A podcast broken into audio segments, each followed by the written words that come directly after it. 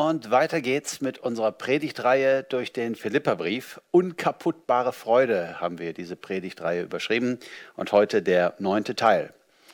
Und der Titel dieser Predigt ist eigentlich eine Fragestellung, nämlich Feinde des Kreuzes oder Himmelsbürger. Äh, das klingt jetzt erstmal krass und äh, wir schauen mal, was dahinter steckt und schauen uns mal gemeinsam diesen Text an. Philippa 3, die Verse 17 bis 20.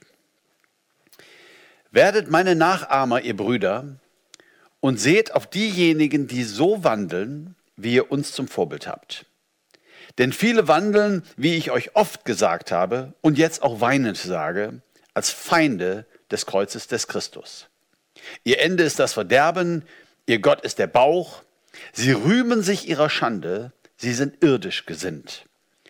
Unser Bürgerrecht aber ist im Himmel von woher wir auch den Herrn Jesus Christus erwarten als den Retter. Wenn man solche Predigtreihen macht, dann ist man ein bisschen gewappnet vor der Gefahr, wenn man die Bibel liest, eigentlich immer nur schöne, liebliche, auferbauende Texte sich rauszusuchen, äh, sondern man hat manchmal Texte, wo man denkt, ach nee, ne? darüber wollen wir jetzt heute reden. Auch Texte, die manchmal vielleicht sogar ein bisschen bedrohlich wirken können. Und, ähm, aber wir wollen uns dem heute stellen und wollen mal sehen, was hier gemeint ist. Paulus liebt ja die Gemeinde der Philippa über alles. Das kommt ja so ein bisschen raus aus dem ganzen Brief. Wir haben ja gesagt, der Brief, manche nennen ihn die, das Fenster zur Seele des Paulus. Aber es gibt auch Spannungen mit einigen Leuten in der Gemeinde. Und Paulus warnt hier vor ähm, einer Gruppe von Menschen. Er nennt sie die Feinde des Kreuzes Christi. Und er warnt sehr, sehr eindringlich. Also man merkt schon, das ist sehr persönlich, das geht ihm nahe. Er sagt, ich habe euch das oft gesagt und jetzt sage ich das, euch das weinend. Also dieser Text ja, wurde ja geschrieben, weinend geschrieben. Er sagt es den Menschen weinend und warnt sie vor dieser Gefahr. Und es gibt so diese beiden Dinge, äh, die Feinde des Kreuzes des Christus oder aber Himmelsbürger. Das ist ein Kontrast, den er hier schafft. Wir werden miteinander jetzt in der Betrachtung merken, dieser Text, der will und muss uns keine Angst machen, weil Paulus uns auch den Gefallen tut, sehr klar zu definieren, was eigentlich gemeint ist und was nicht gemeint ist. Das muss man sich mal nur miteinander in Ruhe angucken. Ich weiß nicht, wie es euch geht. Manchmal, wenn ich so einen Text früher gelesen habe, dann wirkt das auf mich so ein bisschen wie beim letzten Abendmahl. Dass der Herr Jesus sagt, in dieser Nacht wird mich einer verraten. Und dann kommt so einer nach dem anderen. Bin ich es, Herr? Ne, das ist also dieses mulmige Gefühl, Feinde des Kreuzes Christus, bin ich jetzt vielleicht sogar gemeint? Und das wollen wir uns miteinander anschauen. Wer sind die Feinde des Kreuzes? Und Paulus gibt hier eine sehr, sehr klare Beschreibung. Das erste, was er sagt, eben sagt, Feinde des Kreuzes, er sagt nicht Feinde Jesu, nicht Feinde seiner Erlösung, sondern Feinde des Kreuzes des Christus. Wofür steht das Kreuz? Nun, das Kreuz steht für die Vergebung der Sünde, das Kreuz steht für Errettung, das ist so das Erste, was uns einfällt, auch ganz wichtig. Aber es steht nicht nur dafür. Im Neuen Testament steht das Kreuz eben auch für Jüngerschaft, sein Kreuz auf sich nehmen und Jesus nachzufolgen mit allen Konsequenzen. Das bedeutet, das Kreuz auf sich zu nehmen. Und das passt ja auch ganz wunderbar in den Kontext, von dem wir kommen. Wir haben darüber gesprochen, wie Paulus uns lehrt, dass diese neuen Ziele, es gibt einen neuen Mensch in Christus, der hat neue Ziele und die sind radikal zu verfolgen. Jesus zu erkennen und von ihm her zu leben, die Welt retten, Teil des Weltrettungsplanes Gottes sein, jeder einzelne von uns. Reich Gottes vorantreiben, eben statt einem Ego-Trip. Ich folge Jesus nach und ich bin Teil seines Reiches und wir bauen dieses Reich. Das bedeutet, das Kreuz auf mich zu nehmen und dann bei auch Nachteile durchaus freudig in Kauf zu nehmen. So ist das Erste. Nicht Feinde Jesu, nicht Feinde der Erlösung, sondern Feinde des Kreuzes. Das nächste, was äh, ich über diese Menschen lehre, lerne, es geht nicht um eine Lehre, sondern es geht um ein Leben, um ein Vorbild. Hier heißt es ja in Vers 17, werdet meine Nachahmer, ihr Brüder. Schön, wenn man das so sagen kann. Werdet meine Nachahmer und seht auf diejenigen, die so wandeln, wie ihr uns zum Vorbild habt. Also entweder bin ich euer Vorbild oder die, die mich zum Vorbild haben, die können auch euer Vorbild sein. Das ist dann quasi so über Bande gespielt. Aber orientiert euch an diesen Leuten und dann kommt's. Denn viele wandeln als Feinde des Kreuzes, des Christus. Sie lehren nicht als Feinde des Kreuzes, sie wandeln. Die Warnung hier ist nicht vor Irrlehre, sondern vor Irrleben. Leute, die da etwas zusammenleben, äh, was nicht gut ist und was nicht äh, der Christusnachfolge entspricht. Und dann kommt eine Beschreibung, und ich finde, die ist die krasseste, die trifft so im Zentrum von dem, was über diese Menschen gesagt werden soll. Er sagt, ihr Gott ist der Bauch. Das ist eine krasse Aussage. Wir reden ja, wenn wir über Gemeinde reden, über die Philippa von Menschen, die an Gott glauben. Wir reden ja, äh, wenn wir über Gemeinde reden, von vielen Menschen. Wir beten Gott an und wir, wir, er bestimmt unser Leben. Er bestimmt unser Leben. Genau das ist der springende Punkt. Und sie, er, Paulus sagt, ihr Gott ist wirklich der Bauch. Ihr Bauch bestimmt ihr Leben. Und bei Bauch geht es hier wahrscheinlich nicht so sehr um Umfang, sondern es ist ein Synonym für das eigene Wohlergehen, Genuss, Vergnügen, Luxus, Besitz, gesellschaftliches Ansehen. All das geht nicht so gut zusammen mit dem Kreuz Christi. Eben keine Nachteile in Kauf nehmen zu wollen. Habgier, Egoismus, also ein Leben für hier und jetzt. Und das Aller, Allerwichtigste im Zentrum des Lebens ist, dass es mir gut geht, dass ich wohlauf bin, äh, dass ich viel besitze. Und das ist ihr Gott. Dem dienen sie. Das steht im Mittelpunkt ihres Lebens. Jesus hat seine Jünger gewarnt vor diesem Lebensstil. Er hat von einem Götzen gesprochen, der heißt Mammon. Und bei Mammon geht es immer um Geld. Und ich musste an dieses Gleichnis denken, das Jesus uns gesagt hat, ähm, genau in diesem Kontext. Also ihr Gott ist der Bauch. In Lukas 12, Vers 15, da sagt Jesus, oder da heißt es, dann wandte er sich an alle und sagte, nehmt euch in Acht, hütet euch vor aller Habgier, denn das Leben eines Menschen hängt nicht von seinem Wohlstand ab. Das ist eine klare Ansage Jesu. Das Leben des Menschen hängt nicht von seinem Wohlstand ab. Wir als Christen haben in Jesus Leben gefunden. Wir finden in der Nachfolge unser Leben. Wir haben eine Vision für diese Welt, für die Armen, für die Verlorenen. Wir glauben, dass Gott etwas tun möchte durch seine Gemeinde und wir stehen im Dienst einer größeren Sache. Wir dienen einer größeren Sache. Und es ist immer, es gibt immer noch so viele Menschen, die meinen, Ihr Leben, ihr Glücklichsein hängt von ihrem Wohlstand ab. Ihr Gott ist der Bauch und dem dienen sie. Und dann sagt Jesus ja dieses Gleichnis. Ich fasse das mal zusammen. Ein Landwirt, ein Bauer hat eine fantastische Ernte. Er lässt sie einholen. Es läuft alles richtig, richtig gut. Seine Vorratshäuser sind voll und er überlegt sich, was kann ich jetzt machen? Und er sagt, ach, ich reiß die Vorratshäuser ab und ich lasse neue bauen und er kommt überhaupt nicht auf den Gedanken, den Armen etwas zu geben oder zu teilen mit Menschen, die viel, viel weniger haben als er oder irgendetwas zu tun, was nicht mit ihm und seinem Bauch zu tun hätte und seinem Wohlergehen. Und dann hat er gesagt, und wenn ich das gemacht habe, wenn ich diese neuen Scheunen habe, dann werde ich zu mir selber sagen, ich ich klinge mal hier rein in Vers 19, du hast es geschafft. Du hast einen großen Vorrat, der für viele Jahre reicht. Jetzt gönne dir Ruhe, iss und trink und genieße das Leben. Da sagte Gott zu ihm, du törichter Mensch. Noch in dieser Nacht wird dein Leben von dir gefordert werden. Wem wird dann das gehören, was du dir angehäuft hast? Jesus schloss, indem er sagte, so geht es dem, der nur auf seinen Gewinn aus ist und der nicht reicht ist in Gott. Was für ein, ein, ein klares Bild von dem, was Paulus sagt. Ihr Gott ist der Bauch. Ja? Meine Scheunen, mein Vorrat, viele Jahre. Jetzt kann ich einfach genießen. Ich, ich, ich, andere Menschen und diese ganze Welt sind mir völlig egal. Er war so reich. Und dann sagt Gott, naja, aber jetzt ist dein Leben hier auf dieser Erde zu Ende. Und dann stand er nackt und pleite vor Gott. Was für eine Tragödie. Ein weiteres Kriterium gibt uns Paulus über diese Menschen. Er sagt, sie sind irdisch gesinnt Oder sie sind weltlich gesinnt, könnte man sagen, hier in Vers 19.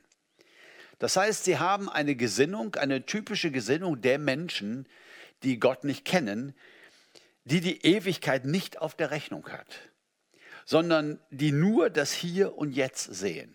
Und genau das war ja das Problem mit diesem Bauer. Genau das war ja sein Problem. Jetzt habe ich genug, jetzt habe ich auf Jahre Vorrat. Und dann kommt der liebe Gott und sagt, ja, brauchst du aber gar nicht, weil heute musst du sterben. Wem, ich finde die Frage spannend in dem Gleichnis, wem wird das jetzt gehören? Guck mal, alle deine Erben, die können kaum erwarten, dass du die Augen zumachst. Toll. Aber du stehst nackt und pleite vor Gott. Du hast nicht verstanden, dass, dass dieses Leben, wie Paulus im Philipperbrief sagt, eine Chance ist, fruchtbar zu sein, auch für die Ewigkeit. Du hast gedacht, das wär's. Und das meint Paulus hier mit irdisch, mit weltlich gesinnt, die Ewigkeit überhaupt nicht auf der Rechnung zu haben. Nicht als Sonntagsschulwissen, da kommt mal ein Himmel, sondern als etwas, das mein Lebensstil jüngerschaftsmäßig ganz konkret beeinflusst.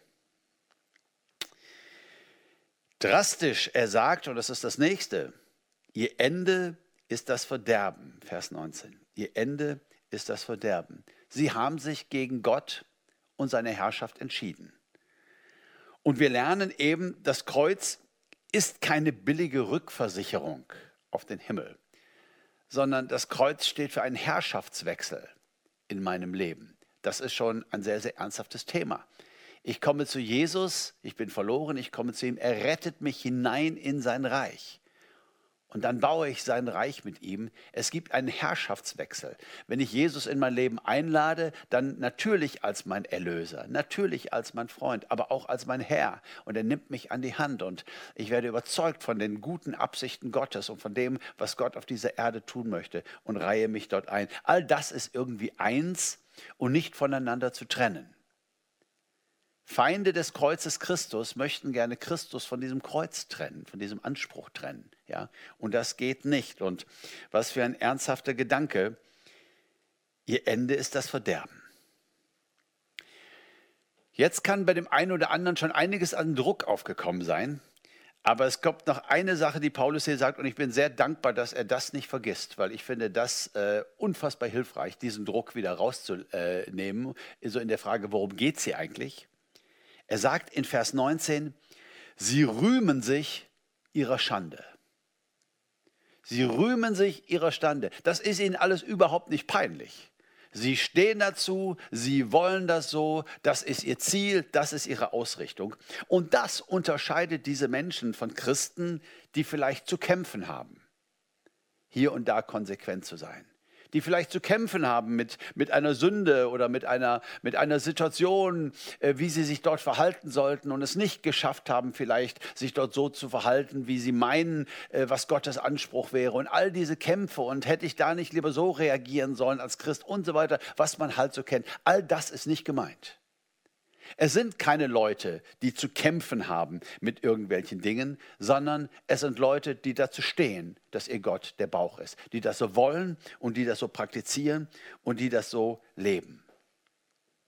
Martin Luther hat einmal gesagt, der Christ ist immer Heiliger und Sünder zugleich. Dem ist oft widersprochen worden in der Theologie. Ich glaube, die Frage ist, was ist hier gemeint? Meine Identität in Christus ist nicht Sünder, sondern ist Heiliger. Gerechtigkeit Gottes in Christus Jesus. 100 Prozent. Aber meine Erfahrung hier auf Erden, und äh, das ist auch, was Luther, glaube ich, sagen wollte, ja, ein Heiliger und ein Sünder zugleich. Es gibt eine geschichtliche Situation, die finde ich äh, ein ganz starkes Beispiel für das, was ich sagen möchte, aus dem Leben von Dietrich Bonhoeffer. Der Mann, der diesen Anschlag auf den Führer ausführen sollte, der hat Dietrich Bonhoeffer wohl gefragt vorher, sagen Sie mal, Herr Pfarrer, was wir hier planen, dieses Attentat, einen Menschen zu töten, vielleicht noch andere Menschen damit zu töten, ähm, ist das denn keine Sünde? Sie reden doch immer viel von Bergpredigt und von andere Wange hinhalten. Sie reden doch von Gewaltverzicht und jetzt planen Sie hier mit uns dieses Attentat, ich werde es ausführen. Ist es denn keine Sünde? Und dann sagt Bonhoeffer etwas, das finde ich so bärenstark in Bezug auf unser Thema. Er sagt, doch, es ist eine große Sünde. Und eines Tages werden wir vor Gott stehen und uns dafür verantworten. Aber es in dieser historischen Situation nicht zu tun, wäre eine noch größere Sünde. Was für ein Gedanke. Das ist das Gegenteil von Liberalismus. Liberalismus würde sagen, dann ist es ja keine Sünde, dann ist ja alles klar. Nein, nein, das sagt Bonhoeffer nicht. Er sagt, das ist nicht in Ordnung. Aber es nicht zu tun. Und Christus Nachfolge in dieser gefallenen und nicht perfekten Welt, als ein Mensch, der noch nicht vollendet ist, sondern der nachjagt, wie wir ja auch gehört haben im Philipperbrief, bedeutet in der einen oder anderen Situation auch die kleinere Sünde, das kleinere Übel zu wählen. Damit werden wir zu tun haben. Wir werden mit Gott im Gespräch bleiben, auch über unser suboptimales Leben.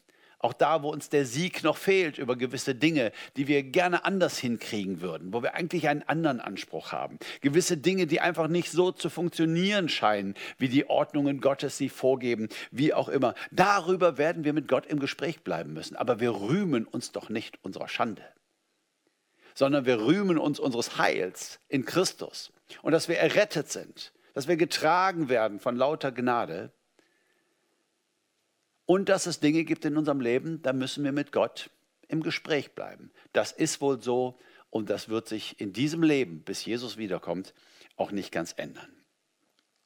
Das hebräische Wort für Sünde heißt Zielverfehlung. Das heißt, wenn ich jetzt mal an einen Bogenschützen denke, ich gehe zum Bogenschießen, ich nehme meinen Bogen, ich ziele und der Pfeil geht daneben. Ja, ähm, vielleicht habe ich sogar dem Nachbarn ins Bein geschossen, keine Ahnung. Ähm, jetzt gibt es die Möglichkeit zu sagen, oh, ich habe leider nicht getroffen, naja, nächste Mal besser.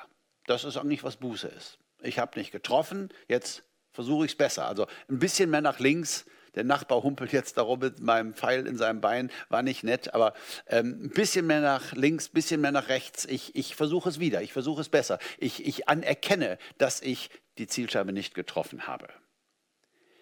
Diese Menschen, von denen Paulus sagt, sie rühmen sich ihrer Schande, das sind eben Leute, die schießen ihren Pfeil, er geht irgendwo hin und steckt irgendwo und dann nimmt man irgendwie einen Marker und will irgendwie Kringel drumherum malen und sagen, guck mal, ist doch ein Volltreffer, ist doch genau richtig. Und darum geht es nicht.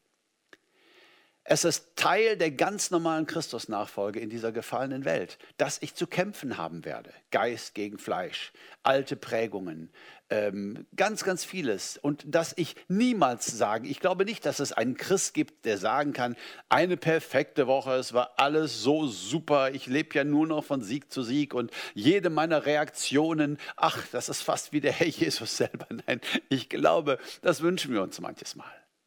Und der Charakter Christi bildet sich bruchstückhaft ab in unserem Leben. Aber keiner von uns ist vollkommen. Keiner von uns ist perfekt. Das hat Paulus ja bereits eingeräumt. Wisst ihr noch? Ich jage dem aber nach. Ja, ich bin noch nicht vollkommen. Ja, das ist völlig klar. Aber die Frage ist eben, ob wir hinschauen, wenn wir daneben schießen ähm, und das anerkennen und äh, es ändern wollen, mit Gott im Gespräch sind oder irgendwelche Kringel um irgendwelche Fehlschüsse malen. Das ist der springende Punkt. Und genau das tun diese Leute. Und deshalb reden wir nicht von schwachen Christen, sondern wir reden von Leuten, die sich ähm, gegen ein Leben unter der Herrschaft Gottes ein Stück weit entschieden haben. Im Kontrast dazu sagt Paulus in Vers 20, unser Bürgerrecht aber ist im Himmel, von woher wir auch den Herrn Jesus Christus erwarten als Retter. Das ist der Gegenentwurf. Unser die sind irdisch gesinnt, aber unser Bürgerrecht ist im Himmel, von woher wir auch den Herrn Jesus erwarten als Retter. Lasst mich uns zwei, drei Gedanken an die Hand geben, was diese Himmelsbürgerschaft bedeutet. Also wir haben da ein Bürgerrecht im Himmel, in einem neuen Reich, wo Christus als König regiert. Schon jetzt sind wir Teil dieses Reiches, aber Jesus wird wiederkommen und dann kommt dieses Reich eben in Fülle und komplett. Und was bedeutet das denn für uns, Bürger dieses himmlischen Reiches zu sein, hier und jetzt in einem anderen Reich? Ein Reich, das regiert wird von, Jesus nennt ihn den Fürst dieser Welt, Paulus nennt ihn sogar den Gott dieser Welt. Was bedeutet das für uns konkret? Es gibt einen Vers, der das, finde ich, auf den Punkt bringt wie kein zweiter, und zwar vom Apostel Petrus in 1. Petrus 2, Vers 11. Dort sagt er, meine lieben Freunde, ihr wisst, dass ihr in dieser Welt Fremde seid. Sie ist nicht eure Heimat. Deshalb bitte ich euch eindringlich, gebt den Angeboten und Verlockungen dieser Welt nicht nach. Ihr Ziel ist es, euch innerlich zu zerstören. Also das erste Kriterium für diese Himmelbürgerschaft, woran man solche Menschen erkennt, ist, es, es geht um ein Leben in der Fremde, ohne die Liebe zur Heimat zu verlieren. Ein Leben in der Fremde, ohne die Liebe zur Heimat zu verlieren. Ich weiß nicht mehr, bei welcher Fußballweltmeisterschaft es war, aber es hat mich sehr beeindruckt.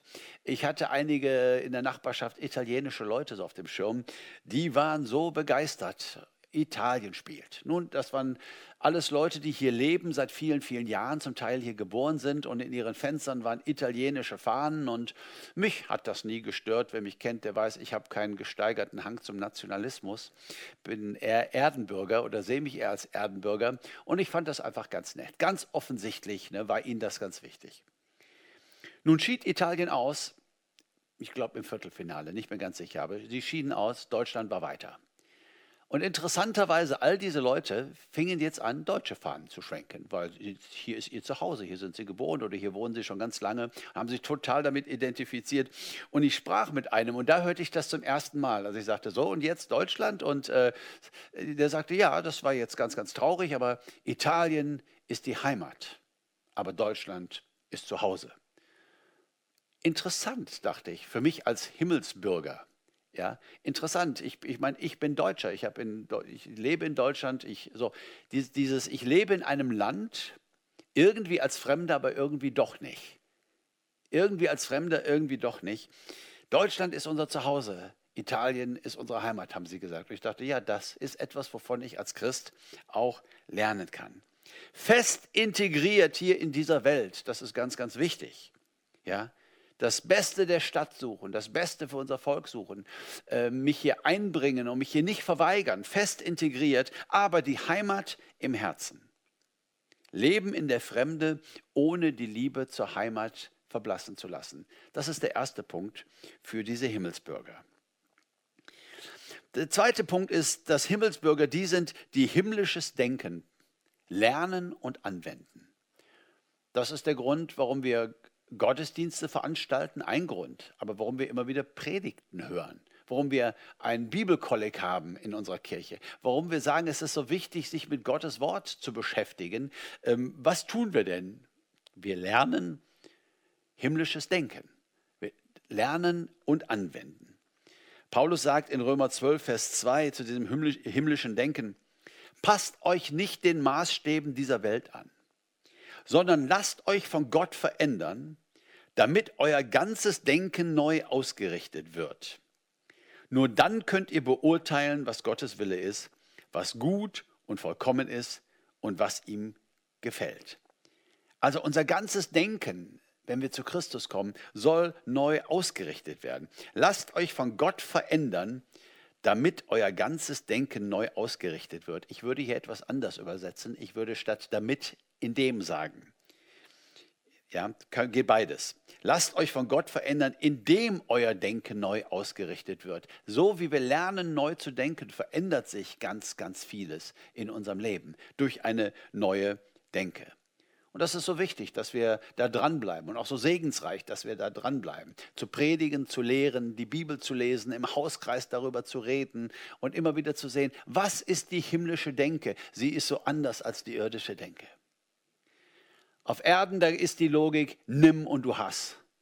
Die himmlische Logik ist, gib und du hast. Ich erinnere nochmal an diesen Bauern und seine Scheunen, der nur genommen hat und am Ende nackt und pleite dastand. Gib und du hast und du bist reich bei Gott. Das ist alles himmlische Denke und die wollen wir lernen, eintrainieren und nicht verblassen lassen. Und das Dritte, und damit komme ich so auf die, auf die Ziellinie, Himmelsbürger haben eine sehnsüchtige Erwartung der Wiederkunft des Herrn.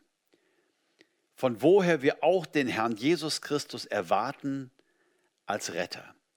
Ich habe mir dieses Wort erwarten mal im Griechischen angeschaut ähm, und es fällt mir auf, dass die englischen Bibeln hier fast durch die Bank anders übersetzen. Also sie sagen sehnlichst erwarten. Das fehlt mir ein bisschen in den deutschen Übersetzungen. Es ist schon die gleiche Vokabel äh, im Griechischen, die hier hintersteht. Es ist also nicht nur eine Erwartung. Ja, ja, Jesus kommt wieder. Pff, alles klar. Weiß ich schon seit der Sonntagsschule. Ne? Gab ein Lied drüber. Jesus kommt wieder. Man weiß das ja. Nein, es geht nicht um etwas zu wissen, sondern die Himmelsbürger sind die, die die Ankunft Jesus sehnlich erwarten. Das Wort bedeutet mit Sehnsucht beziehungsweise mit Verlangen auf jemand warten oder nach jemand Ausschau halten. Also nicht nur von der Wiederkunft Jesu zu wissen, sondern sie herbeizusehnen. Herbeisehnen, was für ein schönes deutsches Wort. Wir sehnen herbei, dass Jesus wiederkommt. Und je mehr wir von dieser Ewigkeitssehnsucht erfüllt sind, desto mehr leben wir auch mit Ewigkeitswerten und desto mehr sind wir geschützt vor Weltlichkeit. Früher hat man versucht zu definieren, was ist Weltlichkeit, was darf man, was darf man nicht. Wenn man das macht, dann ist das weltlich und hat versucht, das mit einem Regelkatalog. Das geht so überhaupt nicht. Weltlich oder nicht weltlich entscheidet sich hier oben. In unserem Denken. Ob wir die Himmelsdenke immer mehr haben und eintrainieren. Und es entscheidet sich hier unten in unserem Herz. Wir leben für Gottes Reich und wir sehnen uns danach, dass dieses Reich Gottes kommt. Und je mehr Sehnsucht nach diesem Reich Gottes, dass Jesus wiederkommt, er ist, unser König ist im Exil. Wir sind hier in dieser Welt. Er hat versprochen, dass er wiederkommt, sein Reich in Fülle aufrichten wird. Und je mehr das unsere Sehnsucht ist, desto mehr wird uns das schützen vor aller Weltlichkeit. Das ist, worum es geht. Manche sagen ja, ach Uwe, ja, Leben in Naherwartung, gut, aber der Apostel Johannes hat gesagt, vor 2000 Jahren, Kindlein, es ist die letzte Stunde. Und jetzt sind 2000 Jahre vergangen. Ja, aber er hatte völlig recht. Die Endzeit beginnt mit der Auferstehung Jesu. Die Endzeit beginnt mit der Himmelfahrt Jesu, mit der Gründung der Gemeinde. Das ist die letzte große Epoche. Das ist Endzeit. Und Jesus hat gewollt, dass seine Jünger, dass seine Gemeinde alle Zeit bereit sind und mit dieser Wiederkunft rechnen. Er will das seit 2000 Jahren. Manche Christen versuchen das anders zu leben. Die sagen, wir müssen in die Bibel gucken, da gibt es Zeichen, wann er kommen wird und meinen dann zu gewissen Zeiten die Zeichen zu erkennen. Jetzt ist es erfüllt. Also ich bin viele Jahrzehnte dabei im Reiche Gottes. Ich weiß noch, ich glaube, ich weiß nicht, wie alt ich war. War das in den 70er Jahren, als Jimmy Carter den Frieden schloss zwischen Israel und Ägypten? Da hieß es, da ist er der Antichrist. Jetzt, jetzt kommt Jesus wieder. Jetzt ist alles vorbei. Nun ist schon wieder Zeit vergangen. Ich glaube, dass uns nicht Zeichen gegeben sind, sondern uns ist eine dringende Mahnung gegeben von Christus in Bezug auf seine Wiederkunft, alle Zeit bereit zu sein. 2000 Jahre lang soll die Gemeinde in Erwartung leben, dass Jesus wiederkommt. Nicht um enttäuscht zu werden, ach, da war ja alles umsonst, er ist ja gar nicht wiedergekommen in meiner Generation. Nein, nein, in dem Moment, wo du deine Augen schließt und heimgehst zu Gott, in dem Moment ist er wiedergekommen.